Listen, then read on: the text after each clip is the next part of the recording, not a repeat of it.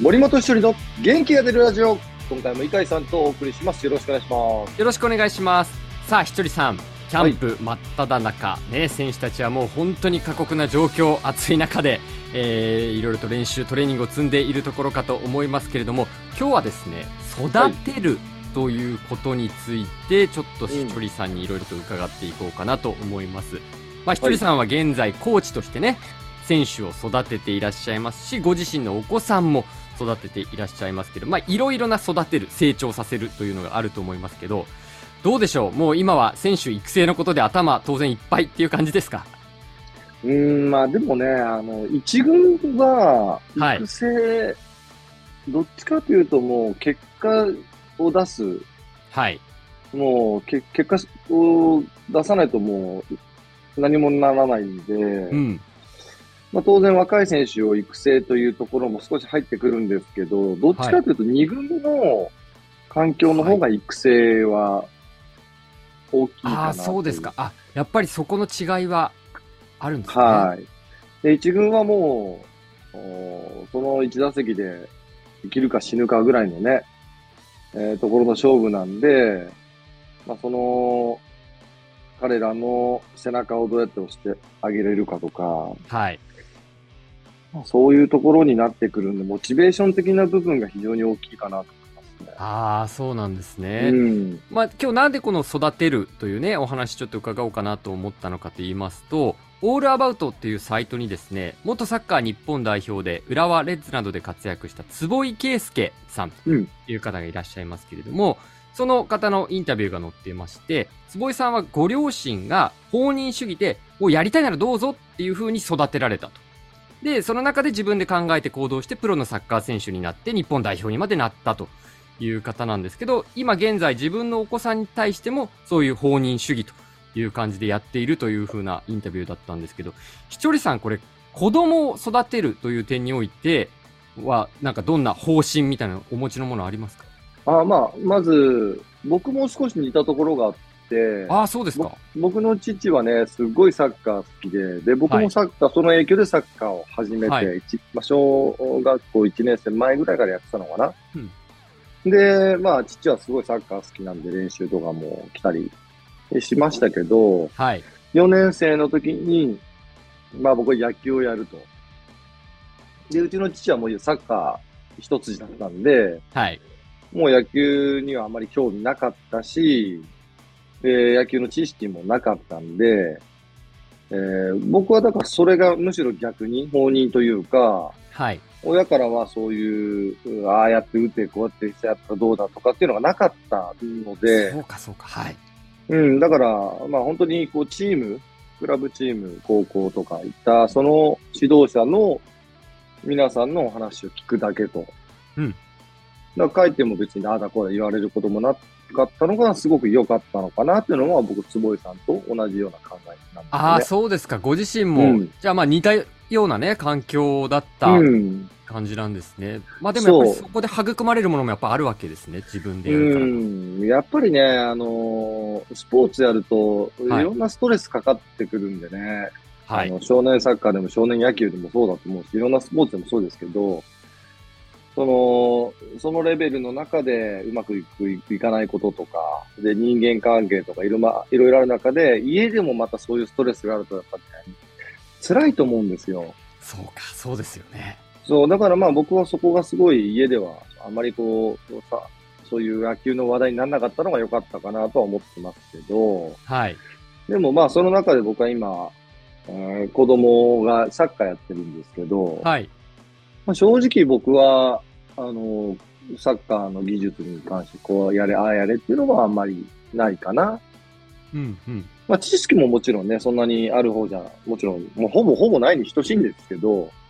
サッカーもそんなにね、技術的には詳しくないんで、そこも踏まえてですけど、まあそこまでこう、なんか、口うるさく言うことはもうまずないし、はい。どっちかというと、その運動学的なこう、こういう体の使い方したらいいんじゃないの、うん、っていうアドバイスぐらいはしますけどね。そうかそうか。まあ、スポーツに全般に共通するようなこととか、うん。含めてということですね。あ、なるほど。はい、奥様とは、そのなんかお子さんの育成っていうか、育て方の方針みたいな、なんかすり合わせみたいなのしたりしますか？うん、まあやっぱり、あの、大きくなるにつれて、自我がどんどん強くなってきて、はい、ややりたくない、こう、うん、こっちはやってほしいけどやりたくないっていうこともあるし、うん、でも、それをこちらが飲む時もあるし、うん、うん嫌だって言ってもやらせなきゃいけないって言った時に、どうしてもうまく解決できない時とかは話し合ったりはしますけどね。ああ、そうなんですね。うん、まあまあ、それはね、どこのご家庭も当然いろいろとね、あの、方針を持ってやられているところなのかと思いますけど、どうでしょう、ひとりさん、その先ほどの坪井さんのね、お話にも出てきた、その放任主義、放任することのメリット、デメリット、それぞれどんなところだと思いますか？うん、放任は、まあ、自分で考える力が身につくとか、はい。うーん、まあ、どうかな。まあ、自分でいろいろ頭をやっぱ使い始めると思うんで、そこはすごくいい気がしますよね。うん、はい。自分で考える。はい。でもまあデメリットとしては、間違ったことをチョイスしてしまうことももちろん出てくると思うんですよね。うん、本当はやっちゃいけない、そう思っちゃいけないってこともいいのかなって思ってしまう。まあそれがデメリットなのかメリットなのかよくわからないんですけど、はい。まあ結局はそれもメリットになるのかなだからしっかりと、あの、こちら側が、あの、あまりこう違う方向行ってたら軌道修正させてあげなきゃいけないっていうのは、まあ最低限必要なことなのかなと思いますけど、そこも本人ってなると、ちょっとまあ僕には怖さがありますね。ああ、そうですか。さすがにそこまではっていうところですね。うん、まあ、それね、それぞれの、あの、お考え、ラインみたいなものがあるとは思いますけれども、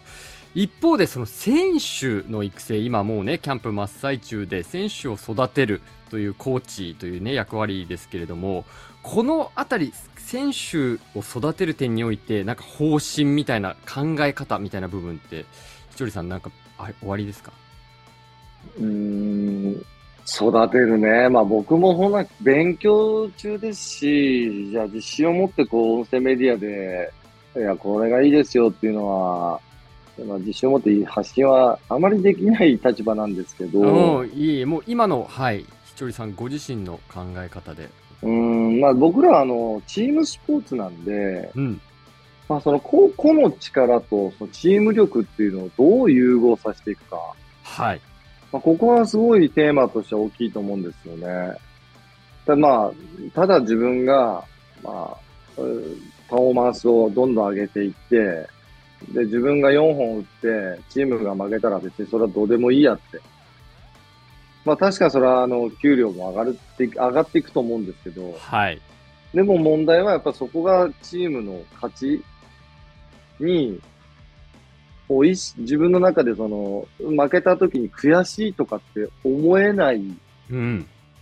選手は、じゃあ本当にどうなのって。はい。うん、まあこの辺がすごい難しいテーマだと思うんですよ。うん、いやいや、4本打ってるから、もう、これ以上ないでしょって。まあ、確かにそうなんだけど、でもチームの負けはやっぱり悔しがろうよっていう、はいうんうん、だこういう選手をどうやったら育てられるのかなっていうのは、まあ、すごくテーマに僕の中で置いてて、はい。だからこうチームとしての方針、チームとしてやらなきゃいけないことはこういうことだよねって、うん、それはフロントとももちろん共有して監督とも共有してるんですけど、はい、そこはすごいね、あの、強く僕は伝えてるんですよね。ああ、そうですか。まあだから、4の4打てるのは、うん、まあ技術的には、まあいい状態なのかもしれないけどっていうことですよね。うん。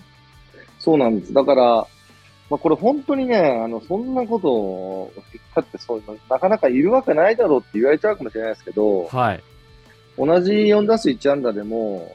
その、自分のチームの前のバッターがチャンスで打てなくって、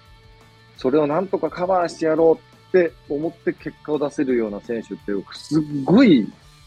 すごいいい選手だと思うんですよ、ね。うんうん。それはもう、当然チームメイトにも伝わるし。はい。僕はなんかそこすごい、意識としては大事な気がしてて。はい。まあ当然それでね、あの、結果出ないことももちろんあるんですけど、だから、その、まあ、チームプレーの、その、個人のパフォーマンスとチームプレーの、その、なんだろうな、ちょっと歯切れ悪くて申し訳ないんですけど、いえいえどうやったらこう、リンクさせていけれるか？はい。まあ、このあたりがやっぱ僕らの本当最大のテーマではありますよね。はあ、そこって、技術を教える以上に難しいいや、難しい。だ技術を教えるとか、あの、個々の力がパフォーマンス上がっていくっていうのは、これはなんかあの、うん、難しいんですけど、はい。まあ、あの、ずっとこう見ていけば、もちろん課題も出てくるし、で、そこからどうしていったら、どうやったらうまくいくかっていうのは、いろんな、いろんな方法があるんですよ。まあ、それは僕は本人が納得した上で映像とかを見てこうなってるからこうした方がいいいいと俺思うけどどう思うってなった時に、はい、本人がそうだと思いますって言えば、じゃあやっていこうかってなりますけど、うん、まあそこで自分の考えを押し付けて、本人が納得してないのにやろうとするのは良くないと思うんで、はい。基本はやっぱもうプロの選手なんで、技術ももちろんあるんですけど、はい。その上を目指すんであれば、まあ、本人が納得しない限りはこれは進まない話なんで、そこは育成としては非常に僕は意識しているところではありますけど。ああ、そうか。そうですね。当然ね、もうプロに入ってきてるような選手ですから自分の考えも当然しっかりと持っていたりするわけでそこの食い違いみたいな部分も当然出てくることもあるんですよね。そうだまあ一軍の選手たちにはもう技術的なことはそんな言ってなくて、はい、もう本当にベーシックなあの例えば全力で走るとか守備はあの諦めずに追うとか球際はど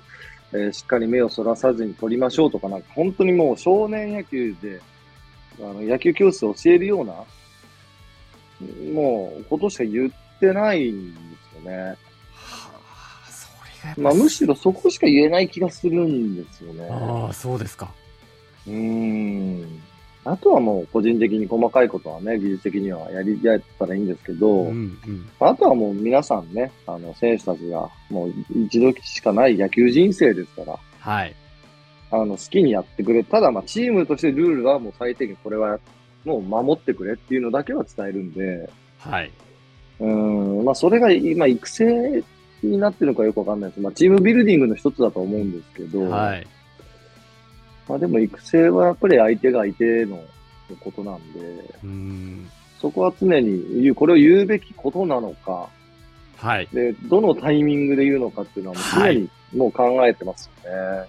あ、そう、いややっぱりひとりさん、コーチ、その、育てる、育成する仕事ってむちゃくちゃ奥が深いし難しいですね。うん、難しいと思いますよ。そう、だから皆さんも、そのプロ野球の一軍のコーチだから、もうそれだけで指導力があるとか優秀だっていうふうにはもう絶対思わない、思わないでほしいですし、はい。僕らも勉強中なので、うん、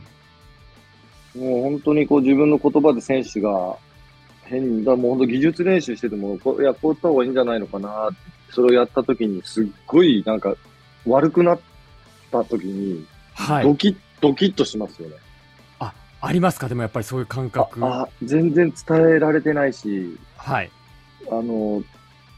言い方がどうなんだろう。今、いや、で、ちょっと今のやめ、やめていいよ、一回、みたいなこともありますから。あ、そうですか。うん。まあ、僕らも成長しなきゃいけないし、うん。やっぱこの辺は本当にこう責任を持ってやっていかないと、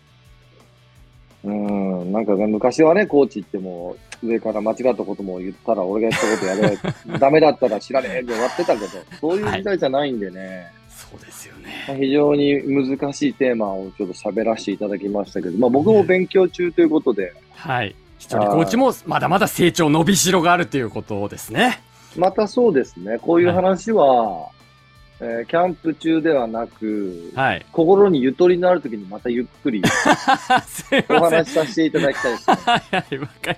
そうですね。ちょっと頭整理した上で。うん、そうですね。ね